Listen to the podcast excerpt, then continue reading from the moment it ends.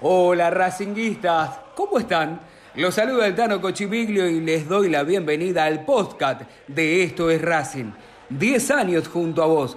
Vas a poder escucharnos siempre en Spotify, como a una canción, para encontrar la mejor información académica y los detalles más importantes de la vida del club, que solo nosotros sabemos contarte.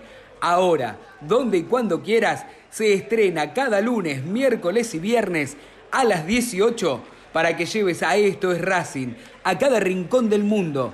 En el este, en el oeste, en el norte y en el sur, vamos Racing carajo, que comienza una nueva emisión.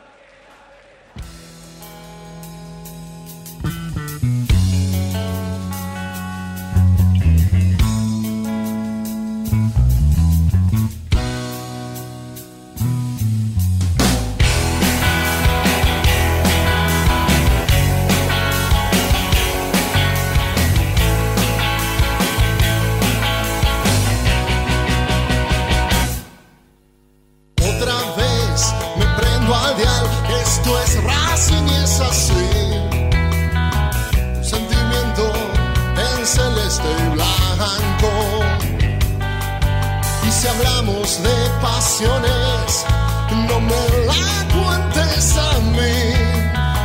Si del pecho el corazón me arrancó y vamos a caer, hoy no puedes ver.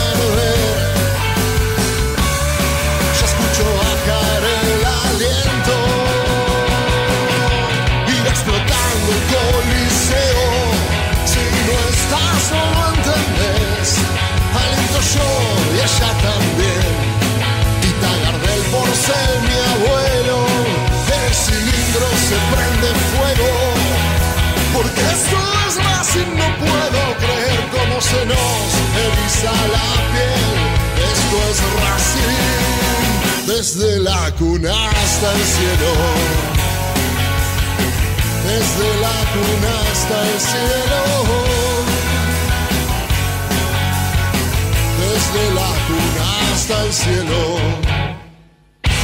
Esto es les doy la bienvenida al episodio 24 de este podcast de Esto es Racing. Diez años junto a vos, como venimos diciendo, en este, en este 2020 tan particular, tan distinto, tan atípico, nos hemos tenido que reinventar y es un placer que estés del otro lado escuchando, eh, como si fuese una canción, ¿eh? a través de Spotify y por supuesto a través de nuestras distintas redes sociales, siempre esos fragmentos que tantos nos gusta a nosotros, pero por supuesto también te gusta a vos. Y lo que también te gusta a vos es la participación. Y para eso tenemos una especie de encuesta a través de nuestras redes sociales, fundamentalmente en Twitter, que en un ratito el Vasco nos va a contar de qué se trata, que la gente ya está participando. Y también tiene información en base a esa encuesta. Así que mucho misterio, pero en un ratito nuestro queridísimo amigo el Vasco nos va a estar explicando ambas cosas. Y por supuesto, también lo tenemos a Martín Idaverri con la actualidad un poco más de lo que está sucediendo, de lo que va a suceder con los entrenamientos en la academia, qué pasa con los casos que han aparecido eh, de COVID-19 en Boca, en River, le perjudica algo en Racing, Racing tomará alguna medida especial, habrá alguna modificación.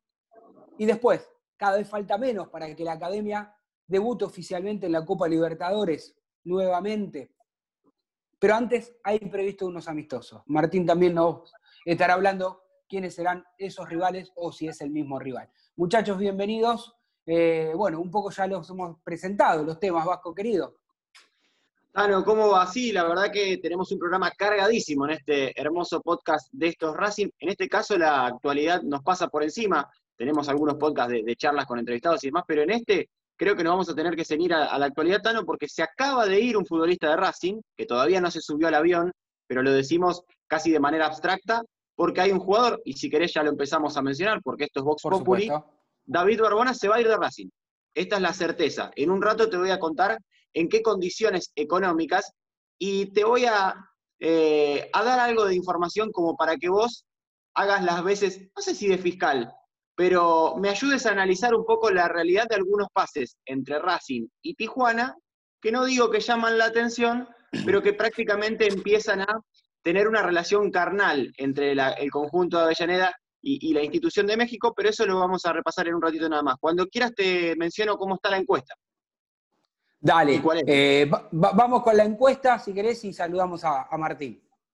Bárbaro. La encuesta en arroba estos Racing, ok, nuestro Twitter, es la siguiente. ¿Debe Racing, atención con la frase, ¿debe Racing salir a buscar un refuerzo tras la salida de Barbona? Aquí, en producción, hicimos un poquito de trampa. No estamos diciendo, ¿debe la academia ir a buscar un extremo?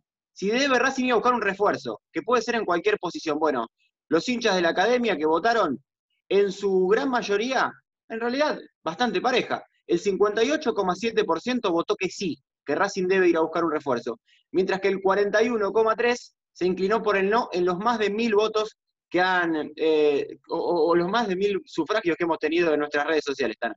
Vos sabés que a mí me llama la atención eso, porque yo pensé que iba a ganar ampliamente el no. El Racing no tiene que ir a buscar ningún refuerzo. Teniendo en cuenta, porque, bueno, yo lo asocio que si se va un jugador en esa posición, voy a buscar ese, no voy a buscar un, arquero o un defensor. Digo, me parece que ese lugar está bastante cubierto. Y ahora lo vamos a empezar a hablar y a charlar, que de hecho ya lo estamos haciendo, pero para eso le doy la bienvenida también a Martín, así que directamente también puedo opinar sobre este tema. No sé si vos estás más cerca de mi pensamiento, Martín, o de nuestro oyente, de, nuestros seguidores a través de las distintas redes sociales, que por poquito margen indican, piensan, sugieren que Racing tiene que ir a buscar a alguien. Hola Tano, hola Vasco, a toda la audiencia, un placer estar nuevamente aquí en este podcast. A ver, con respecto a lo de Barbona, estoy cerca de tu pensamiento en el sentido de que no me modifica la balanza, digamos, la partida de, Barbona. Yo creía que Racing necesita refuerzos y sigo pensando lo mismo, esté o no esté Barbona, la realidad es esa. No se va un jugador con jerarquía o con reciente el funcionamiento o el esqueleto del equipo de BKCS. Así que las mismas necesidades que tenía Racing antes de que se vaya Barbona, es decir, con David Barbona en el plantel, las sigues teniendo ahora. Eh, todavía es un signo de pregunta Melgarejo, hay que ver eh, qué pasa con el otro chico Celi si está por venir. Racing sigue necesitando refuerzos más allá de la partida de David Barbona para mí. Está bien, ha sido realmente claro. Es decir, a vos no te mueve la aguja en particular que se vaya Barbona. No, no, para nada. Después tenemos que, si, si quieren, ¿no? Si quieren, después podemos dar nuestra opinión de, lo que imaginamos que era, hubiese sido el paso de Barbona a Racing cuando llegó. Yo para mí era un refuerzo importante, era un refuerzo de calidad, había tenido un muy buen año en Atlético Tucumán y claramente por distintas situaciones que la verdad no me he puesto a analizar, me da la sensación de que no ha estado en el nivel que uno esperaba. Es más, creo que ni él tampoco. Este, a los últimos creo que le ha confesado también eso. Así que ahora el Vasco, primero le voy a preguntar al Vasco, a ver, ya que él hizo la encuesta, que también de su opinión, si Racing tiene que salir a buscar o no, y después que empiece a contarnos un poco cómo va a ser el pase, como para saber si Racing gana plata, pierde, sale empatado, en qué situación queda la academia. Mira, rápidamente, Tano, hay que contarle a, los hinchas de Racing eh, que la salida de Barbona no implicaría grandes cambios dentro del equipo, porque en primer lugar, no era un titular indiscutido para Sebastián Becasese, y en segundo orden, en esa posición, si bien no todos son naturalmente extremos, también podés utilizar, por ejemplo, a Héctor Fertoli, a Nicolás Reñero, al recién llegado Lorenzo Melgarejo, a Walter Montoya, a Augusto Solari, que ya está recuperado de su lesión, y hasta incluso Matías Rojas, si lo queremos improvisar, como en algún momento ha hecho el blondo de T eh, con el paraguayo dentro del esquema. Bueno, mi, posición es que sí tiene que ir a buscar Racing un refuerzo, pero no como extremo. No como extremo. Seguimos sosteniendo casi la misma línea que, compartimos en estos Racing, Tano y Martín. Me parece que hay que tener una alternativa en el lateral derecho, por ejemplo, y hasta si se quiere, ¿por qué no? Un central natural, ya que el único de la academia es Leonardo Sigali. Está bien.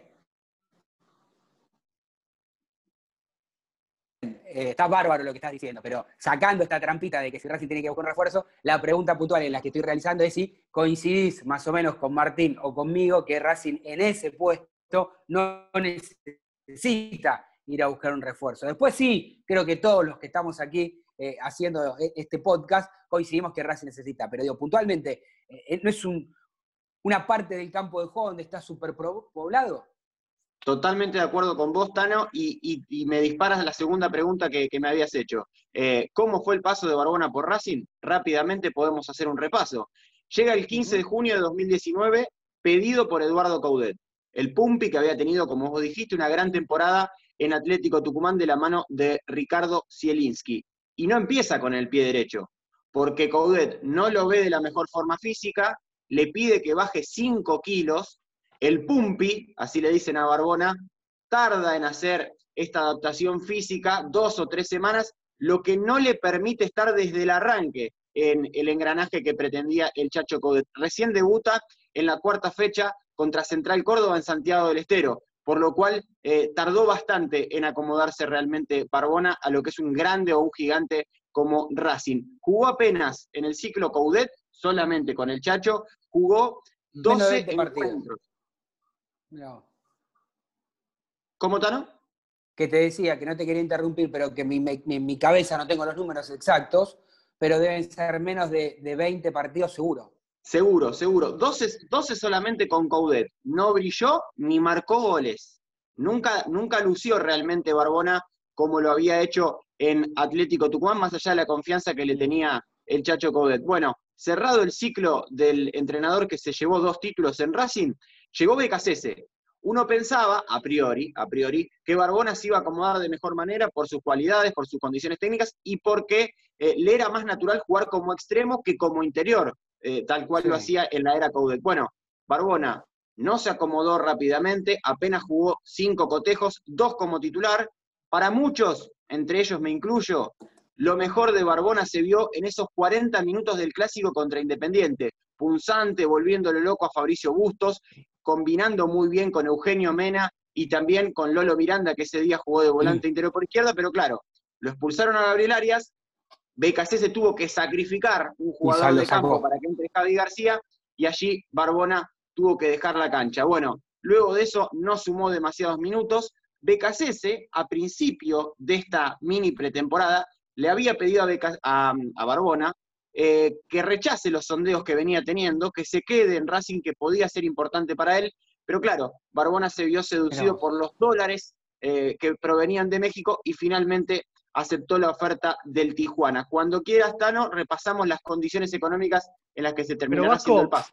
Perdón, no me pareció que haya mucha resistencia de parte de BKC para que se vaya ahora. Me parece que por ahí fue al principio de temporada, pero ahora me parece que se dio cuenta que tal vez no iba a jugar tanto, y no lo luchó tanto, por así decirlo, eh, para que se quede. No, no se rasgó las vestiduras. No, en principio le había dicho que, los sondeos que le habían llegado no los acepte, pero bueno, también es decisión del jugador y también se da cuenta Barbona que si trajeron a Melgarejo y quieren todavía traer a Yuriel Celi, alguien no va a jugar, porque si tenés siete extremos uno se queda afuera, ¿no? Mm. Sí, lo que, está, lo que está claro es que Barbona tampoco tenía ese deseo, ese fuego interno de decir me quedo en un grande para demostrar que puedo, que tengo las condiciones como para triunfar en la academia. Y en esta situación tan complicada, tan compleja, la que vive obviamente el mundo por esta pandemia, y además después cuando empezamos a, leer entre líneas y nos damos cuenta de, los problemas que tiene nuestro país, y lejos estoy de, en un programa de, fútbol hablar de política, pero digo, ¿no? Este, lo que nos une acá básicamente es, Racing, no lo que cada uno de nosotros pensamos, pero digo, históricamente cuánto, ¿no? Siempre eh, Racing, siempre Argentina tiene problemas económicos y me parece que esta pandemia ha contribuido lamentablemente como para que haya este, una brecha demasiado grande y tal vez un jugador, no sé lo que piensan ustedes, digo, pero tal vez un jugador que todavía no está salvado ni mucho menos, tenga la posibilidad de cobrar en dólares en un fútbol relativamente para nosotros por ahí más sencillo, hay que ver qué es lo que piensan los mexicanos del fútbol argentino, siempre hay una pequeña disputa allí, pero digo, eh, me parece que es absolutamente entendible. Digo, tengo un técnico que no me pidió, tengo un técnico que no hizo un gran esfuerzo para quedarme, estoy viviendo una situación difícil y complicada en nuestro país. No soy millonario, porque realmente millonario no es, yo puedo hacer alguna diferencia económica, bueno, ahí lo escuchamos a, al Vasco que nos va a contar cómo fue esta transacción o cómo está por redondearse de esta manera. Yo sé que al Tano le gusta anotar porque es una manera de poder graficar, tal vez de alguna manera, lo que ha sido una compra de, de, difícil explicación, la de Barbona, no por las calidades del jugador, sino por cómo se desarrolló la transacción, y ahora una venta que tampoco es muy sencilla de transparentar. Más allá de que los números eh, finalmente los vamos a conocer después con el balance de, la academia y demás, pero hasta aquí es la información que hemos podido reclutar. Vamos a la parte de. ¿eh? Sí, vamos a la parte de la compra que hizo Racing de Barbona. El tema es el siguiente. El conjunto de Avellaneda le compra el 50% del pase de David Barbona a Atlético Tucumán en 750 mil dólares, más el 50% de la ficha de Augusto Lotti y el 80% del pase de Jonathan Cabral, que ya estaba jugando en Atlético Tucumán, pero a préstamo. Por lo cual Racing le terminó cediendo el 80 de Cabral, el 50 de Lotti y 750 mil dólares por el 50% de la ficha, Tan. Un, un punto ahí y continuamos. La pregunta del millón es, ¿en cuánto valía ese 50% de Lotti y el 80% de, de Cabral? Un jugador que nacido de las inferiores, que fue campeón en el 2014, digamos, el 80 me, suena mucho, no recordaba que era el 80, pensé que era el 50 y el 50. Eso es lo más difícil de diagnosticar, Tano, porque uno no le puede poner valor a lo que eh, en cuanto a dinero no está eh, transparentado en la, negociación, porque es casi que un, no quiero decir un trueque, pero, pero algo similar a un canje. Bueno, la realidad es que estos son los números oficiales que, indicaron tanto desde Racing como de Atlético Tucumán, por eso los volcamos directamente en el aire de esto es Racing. Y ahora, claro, 50 y 50 tienen Racing y Atlético Tucumán. Y ahora cuando yo les diga que la academia le va a vender el 70% de la ficha de Barbona al Tijuana de México, me van a decir, ¿cómo hace si tiene el 50? Bueno, lo cierto es que Tucumán, en momentos de pandemia, como decís vos, Tano, y ávidos de recaudar dinero, levantaron el pulgar y le dijeron, está todo bien, vende el 70, el 50 es de Racing, el otro 50 es de Atlético Tucumán, pero cede este 20% y se queda con el otro 30%, por lo cual Barbona seguirá su carrera en el Tijuana de México a cambio de 2 millones de dólares, sí. Cuando, para que, para, lo quiero hacer, lo estás explicando fantástico, pero por ahí el que no entiende soy yo. Cuando vos decís Atlético Tucumán, en momentos de pandemia, dice, ok, vendelo, vendelo el 70, ¿qué, ¿qué, se queda? A ver, va, ese 20 no va para Racing, no es que se lo cede a Racing, no va a Racing. No, no, no, no. Le queda Atlético Tucumán y así Atlético Tucumán quedaría, a ver, una ficha bastante complicada. El 50 de Racing, el 20 le venden ahora del 50 que tenía Atlético Tucumán. Exactamente, ponen en un combo un 70% de los cuales 50 de Racing y 20 de Atlético Tucumán para vender el 70% de la ficha de Barbona al Tijuana de México en 2 millones de dólares. Rápidamente podemos hacer el cálculo, más allá de que quede en el aire. Sería, lógicamente, un millón de dólares para Racing y em, en este caso, bueno, habría que ver cómo, cómo le dividen o cómo le ofrece la otra parte a Atlético Tucumán. Esto se va a estar resolviendo en las próximas horas. Ahora, ojo, ojo porque ahí no termina. Esto, Hay una vuelta más. E, e, esto es lo oficial. Y ahora voy a ir por una elucubración personal que vos, Tano, y, Martín, por supuesto, podrán o no estar de acuerdo, pero es algo que eh, mm, queda en evidencia de acuerdo a lo que han sido las negociaciones entre Racing y Tijuana. Lo cierto es lo siguiente. En los últimos tiempos, entre la academia y el equipo mexicano, vendieron o fueron parte de negociaciones por, empezamos a hacer la lista, Pulpo González, Miguel Barbieri, Alejandro Donati, Gustavo Bou, Leonel Miranda y ahora Barbona. Con esto quiero decir que hay una relación. Sí, hay una relación muy estrecha, muy, pero muy estrecha, entre Racing y Tijuana. Esto queda clarísimo. Y yo me empiezo a preguntar si la cuota de 1.500.000 dólares que le debe Racing a Tijuana y que va a ser abonada por Leonel Miranda y que va a ser abonada en julio de 2021, no tiene que ver con este porcentaje que le quedará de la venta de Barbona. Alguna vez sucedió de esta manera con Gustavo Bou, al cual Racing le debía una porción del pase a Tijuana, y Tijuana le dijo, ¿sabes qué? Te doy un préstamo de Gustavo Bou y liquidamos o, licuamos la deuda. Bueno, me parece que puede llegar a tener que ver el pase de, de Leonel Miranda a Racing con el de Barbona Tijuana en estas raras triangulaciones, aunque a Racing le dan sus frutos, entre Tijuana y la academia. Vasco, sin duda, si sale 2 millones de dólares el 70% de Barbona, eh, y de ese 70%, el 50% de Racing es un palo y medio aproximadamente lo que le, corresponde a Racing. Así que ahí, se cierra todo. Y ni siquiera, eh, ni olvidemos tampoco eh, el tráfico, por así decirlo, de directores técnicos también que hubo entre Racing y Tijuana. Así que, evidentemente, bueno, hay, una persona que está representando, ahora que está con su... Bragarnik, sí, Bragarnik. Sí, sí, Bragarnik está ahora con su mirada puesta en España, pero también sigue moviendo eh, ciertos, ciertos hilos y están muy relacionados de todos los clubes. Sí, la verdad es que no digo que me llama la atención porque no, hay nada, yo no tengo ningún, ninguna información de que haya algo turbio aquí. Lo que sí está claro es que en su momento siempre se ha ponderado, yo me acuerdo, bueno, ahora estamos hablando de, de Bragarnik, cuando yo era más joven me acuerdo de un Mascardi, me acuerdo de anteriormente un Septimio Aloisio, digamos, hay como épocas donde ¿no? determinados representantes tienen mucho poder. Después, bueno, quedará este, la negociación cuánto le sirvió a Racing y cuánto no, y si sirve en líneas generales a los clubes tener tanta relación. Por un lado uno dice, y no quiero, y, pero por el otro lado es dueño de la mitad más uno de los jugadores y, de los directores técnicos. Entonces, no te queda otra alternativa tal vez este, a Racing, a Boca, a River, digamos, por más que no quieras, con, determinada, con determinado personaje, trabajar tenés que sentar a hacerte, a negociar. ¿Sabés a qué me hace acordar, Tano? Y se me acaba de ocurrir el ejemplo, sinceramente, pero es en base a lo que decías vos.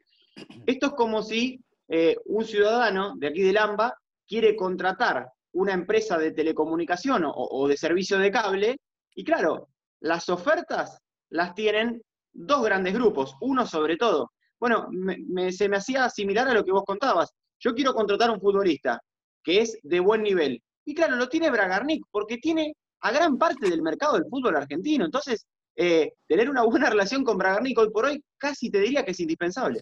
Sí, lo que llama la atención es que siempre esté metido el solos en el medio, ¿viste? Porque claro, Bragarnik tiene buena relación con los dos clubes. Pero esto es así, hay convenios sin firmar, muchachos, y lo sabemos. Hay veces que los clubes firman convenios con otros clubes, viste que traspasan juveniles, que hay un convenio de solidaridad, por así decirlo. Esto es lo mismo, pero sin firma ninguna, digamos. Hay, relaciones entre bueno. clarísimas. Sí, sí, sí. Eh, no sé qué dato más mm, eh, falta aportar a todos los, los datos que ya has mencionado, Vasco, y que realmente han sido muy clarificadores, porque me acuerdo que en las últimas horas me han preguntado y le digo, mirá, déjame, dame cinco minutos que ahora te respondo, porque ni yo me acordaba exactamente cómo había sido la, transacción en su momento, cómo lo había comprado Racing a Barbona, este, y uno tiene que ir a los machetes, ¿viste? Eh, pero bueno, y, realmente ha sido muy claro para esos que están escuchando este podcast, eh, que entiendan un poco de cómo lo compró Racing y para mí termina siendo negocio, como dijo Martín, ¿no? Este, le termina quedando buen dinero a la academia. Es que es, así como lo decís vos, Tano, dilucidarlo por completo es prácticamente imposible, porque yo te puedo decir, a Barbona, en la cuenta rápida, lo compramos, por, lo compramos, ¿no? Uno siempre se siente parte de Racing. Lo, adquiere Racing por 750 mil dólares y ahora lo vende al 70%, quedándose con una cifra cercana al millón y medio de dólares, como decía Martín. Ahora, yo podría decir que ganó o que tal vez empató, porque alguien del otro lado me puede decir, pará, Vasco, el 80% de Cabral y el 50% de Lotti nos juntan 750 mil dólares y empatan la, nueva venta de Barbona. Bueno, creo que en todo caso, perdiendo nos salió Racing, que es lo que más nos deja tranquilos. A ver si coinciden o no con lo que digo yo, digo, pero también esto, este pensamiento de, que algunos dicen, y ha perdido porque ha dejado dos jugadores de, de las inferiores, ¿no? O le ha dado como yo me sorprendí que no me acordaba del 80% de uno.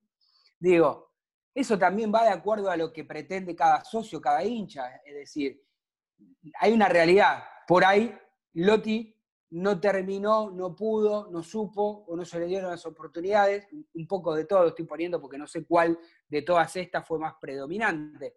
Digo, no terminó de explotar. como para que vos digas, uh, Racing hizo un mal negocio hoy porque, mirá, le dio el 50% de un pibe que la está rompiendo. ¿Sí? Yo creo que, me voy de tema que no tiene nada que ver, ni siquiera estaba mencionado en los títulos, pero digo, creo que sí, uno de los pocos jugadores que los que Racing no, por ahí me decís, no, Tano, sí, te doy los números y lo terminó de aprovechar Racing, pero digo, desde el juego, no desde la plata, eh, me parece Dinero, que fue uno de los jugadores del último tiempo que Racing no ha, para mí entender, no le dieron las chances. Creo que fue Mostaza que lo hizo debutar en, primera, si no me, la memoria no me falla, y, ha jugado poco y nada, pero después es un jugador donde va, convierte goles. Y, le han puesto, digo, creo que es el único que no se le dio una gran cantidad de minutos para demostrar. Después del resto creo que no podemos decir nada, o de la gran mayoría, de los que sí se le han dado chances y no han podido. Pero se entiende la diferencia que quiero decir. Digo, Lotti y Cabral Cabral le dio lo que le dio a Racing y capaz que está para jugar donde tiene que jugar y no en la academia. Entonces depende de, lo que piense cada uno, van a decir si la operación de Barbona está bien o mal. Hoy a mí me das un palo y medio en el bolsillo, para mí es buena guita. ¿eh? El fútbol es el fútbol después, ¿no? Porque Lotti se fue a préstamo a Unión y le hizo el gol a Defensa y Justicia, que en definitiva ayudó. Y te ayudó al campeonato. Así que. Claramente. Claramente. Siempre compensa. Uno puede decir, Tano, ya con eso solo, ya con eso solo salvó, salvó todo, ¿no? porque, bueno, el fútbol es así, qué sé yo. Bueno, nada más, amigo, para completar el tema Barbona. Excelente. Todo, redondito. Bueno, Martín, cuando me dan ganas de comer, porque lo veo atrás de usted, no sé si lo que tiene atrás es un hornito. Sí, un horno eléctrico, aquí. Un horno eléctrico, muy bien. Ojo con, con ahí de norte, de sur, no sé qué está, mire que... Está complicado el tema, precios, ¿eh? tema tarifa complicado. complicado, sí, sí, sí. Pero bueno. Me escuche una cosa, a la gente no le importa, no entiende porque está escuchando, no está mirando. Este, lo que sí estamos observando nosotros aquí a través de este Zoom, de este episodio 24 aquí en Esto Racing.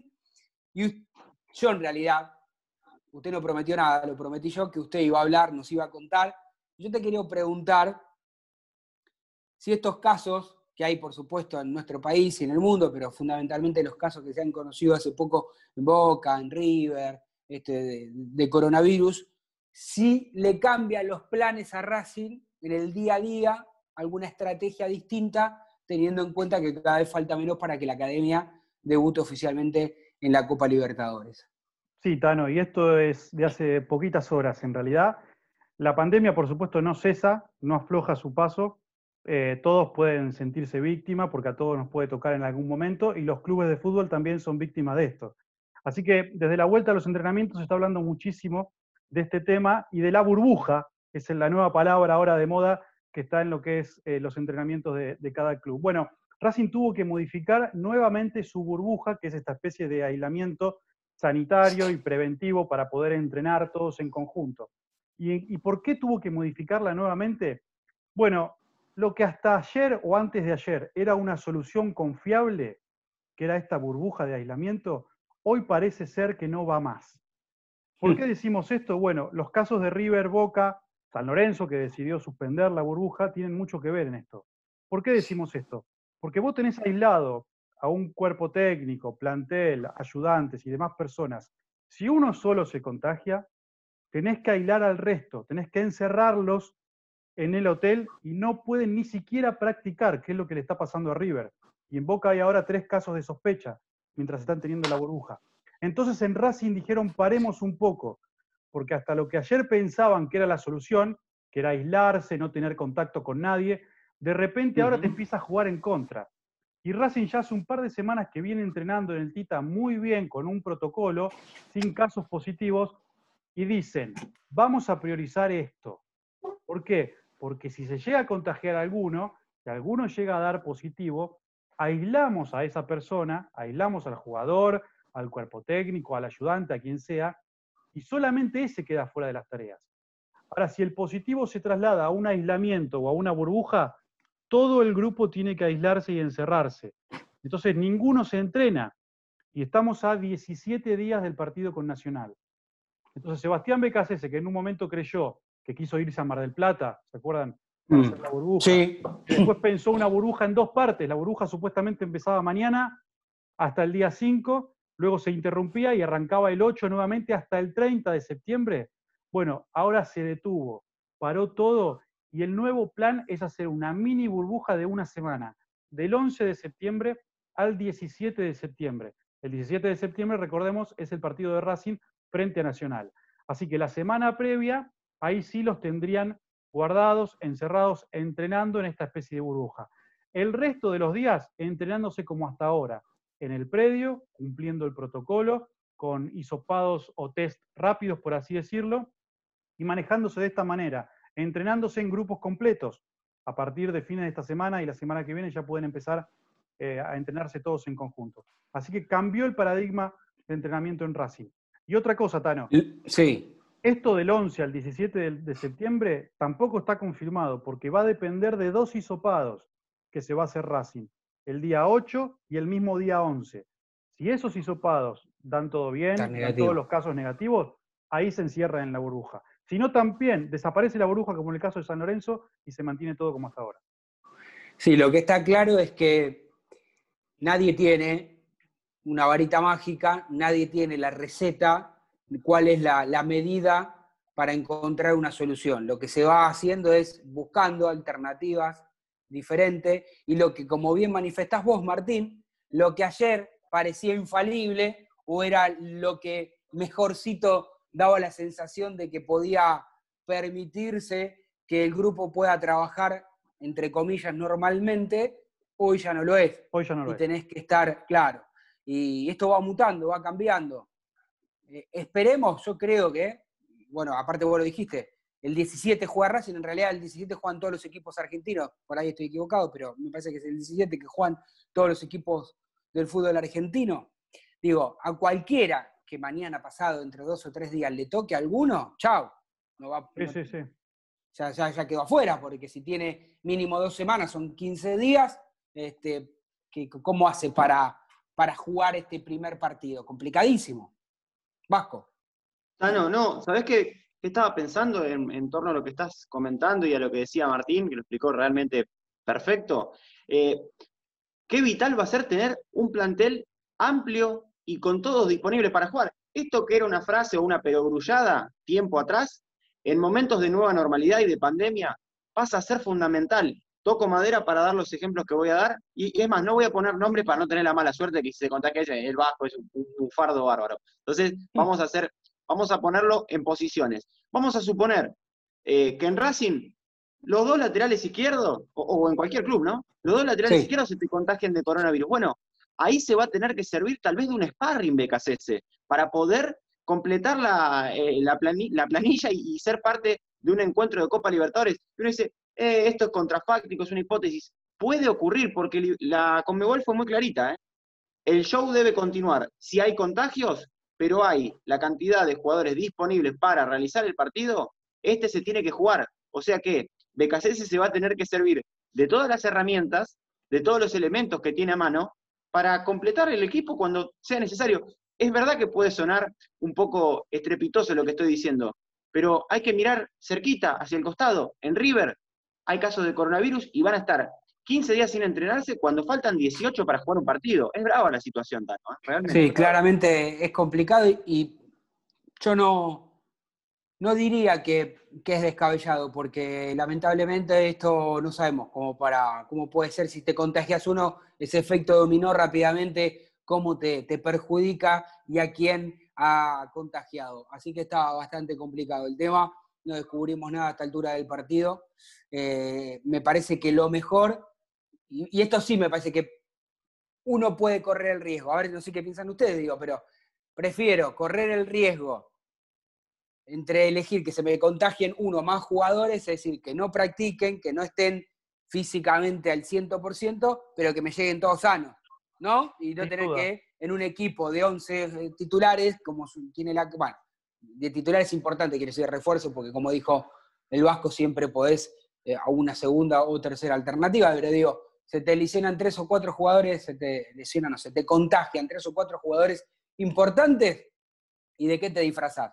Porque como dijo el Vasco, la Conmebol la quiere terminar, lo quiere cerrar, quiere que esta edición pase lo más rápido posible, no importa, ¿no? Este, así que será complicado. Pero otra Por eso, cosa, Martín, yo- sí, otra cosa, Tano, porque uno puede pensar que una burbuja bien hecha, en realidad no tendría que tener ningún contagio.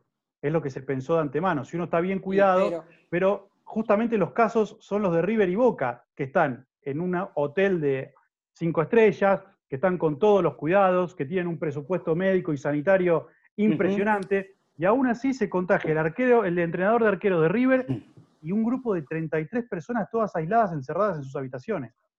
Por eso, complicadísimo. Es complicadísima la situación. Bueno, te completo la e- información, sí. Eso, eso te iba a decir. Si tenías más para, para hacer la información, y en un momento se habló de amistoso de Racing, ¿tienen fecha, no tienen fecha? Va a depender de esto. ¿Qué va a suceder? Sí, Racing en principio tiene planeado eh, dos amistosos, uno el próximo sábado ante Defensa y Justicia, otro el siguiente sábado ante Vélez, los dos serían televisados.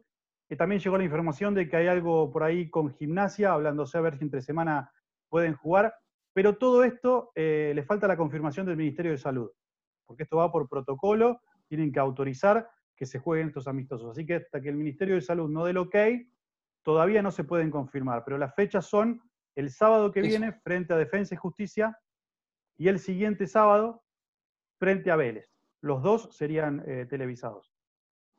Televisados. Televisados. Bueno, ¿se sabe si en dónde, en, qué estadio? No, no, todavía eso no está confirmado. Bueno. Bueno, es decir, para ir redondeando y cerrando este episodio 24 de, este podcast, lo que quedó claro es que para nosotros ha cambiado el día a día cotidiano, no, nos pasan nuestros trabajos, de hecho no podemos compartir una mesa de radio hace rato y hemos encontrado esta alternativa. Eh, los equipos de alguna forma están tratando de volver alguna, de alguna manera. No lo quiero llamar la nueva normalidad porque creo que realmente no, no sabemos cuál va a ser esa nueva normalidad. Hoy estamos lejos de que esto parezca algo normal y me parece que va a ser eh, claramente, y ya hablando de fútbol, para mí va a ser una lotería lo que, quién puede salir campeón de, esta copa. Obviamente que los equipos que mejor presupuesto tienen, los equipos brasileños o brasileros que se han este, reforzado mejor, que tienen más alternativas, más nombres, eh, que, la, que casi todos los argentinos, digamos. Pero esto no quiere decir que por ello sean los, los, los brasileños algún equipo campeón. No sabemos es una lotería. Yo creo que va a depender mucho de, ¿no? De quién se te contagia, quién no se te contagia, cómo asimilaste este, cada equipo, cómo asimiló estos meses de fuera de competencia. Y acá un poco lo que hablábamos con, con el profe Signorini y con otros entrevistados, ¿eh? cómo le va a pasar a los equipos, no solamente a Racing, a los equipos del fútbol argentino, esta desventaja de no entrenarse al mismo tiempo que comenzaron sus rivales. Me parece que la verdad este, la vamos a descubrir cuando la pelotita empiece a rodar. No, no, no quiero agregar mucho más, porque la verdad es que me parece que es en el día a día, ¿no? Si, la pelotita entró a los dos minutos te cambió este, absolutamente todo el plan que vos tenías diseñado en un partido. Bueno, no sé qué piensan ustedes, pero digo, me parece que hoy hablar, uy, este está mejor, el otro es el gran protagonista, eh, históricamente Boca o River tienen más chance, la verdad desconozco cómo pueden llegar este, a, vivir y a, suplantar esta, esta, problemática tan complicada, ¿no? Es, una copa, totalmente de acuerdo, Tano, es una copa sin candidatos, porque cuando uno lo quiere comparar con la Champions League, lamentablemente desde estos lares siempre miramos hacia Europa y tratamos de reflejarnos o, de compararnos tal vez. Eh, hay que contarle a, los que están del otro lado escuchando que en Europa la situación es distinta porque se jugó la Champions League cuando eh, en el viejo continente estaban en descenso los contagios. Acá vamos a retomar la Copa Libertadores con una situación descontrolada en América en cuanto a los contagios de coronavirus y con posibilidades, como vos decías, que estés esperando un partido de octavo de final y que te avisen, che, eh, tu capitán y, los otros tres referentes están contagiados de coronavirus, no pueden ser parte del encuentro. Y ahí la verdad que estás a la, buena de Dios, Tan. Sí, complicado. Martín, no sé si querés decir algo más para, para el cierre. Coincido plenamente con ustedes. Creo que es más lotería que nunca esta Copa porque si bien ayudará mucho tener un plantel amplio, porque vos con un plantel amplio lo que haces es tapar huecos ante cualquier situación que se presente, como comentaba recién el Vasco, no deja de ser eso, porque la verdad que no sabemos cómo llegan los planteles, porque no los vemos jugar hace tiempo, no sabemos quién está mejor, quién está peor, eh, quién se va a quedar sin piernas. eh, qué jugador juvenil que nadie tenía en cuenta y que de repente tuvo que entrar por alguna situación, termina definiendo un partido. Copa Lotería tendría que ser esta. Eh, y creo que se acrecientan mucho las chances de todos. Así como disminuyen, también se acrecientan. Así que todo vale, todo puede pasar. Eh, esperemos que sea algo bueno para Racing, por supuesto. Bueno, eh, la verdad que un placer, a la distancia poder este, compartir un mate virtual, digamos, eso no ha cambiado mucho porque siempre he tomado prácticamente solo, lo sigo haciendo de esta manera, pero es un placer poder hacer cada episodio de estos Racing, este podcast tan lindo que, que, hemos decidido hacer. Y les digo, al que está escuchando este, atentos con el episodio número 25, que tal vez tenemos una linda sorpresita para los hinchas de Racing. Muchachos, el placer de estar siempre junto a ustedes. Un abrazo muy grande. Gracias amigos por estar junto a nosotros desde hace 10 años. Nos volvemos a encontrar en la próxima emisión. Abrazo académico, abrazo racinguista, abrazo de gol.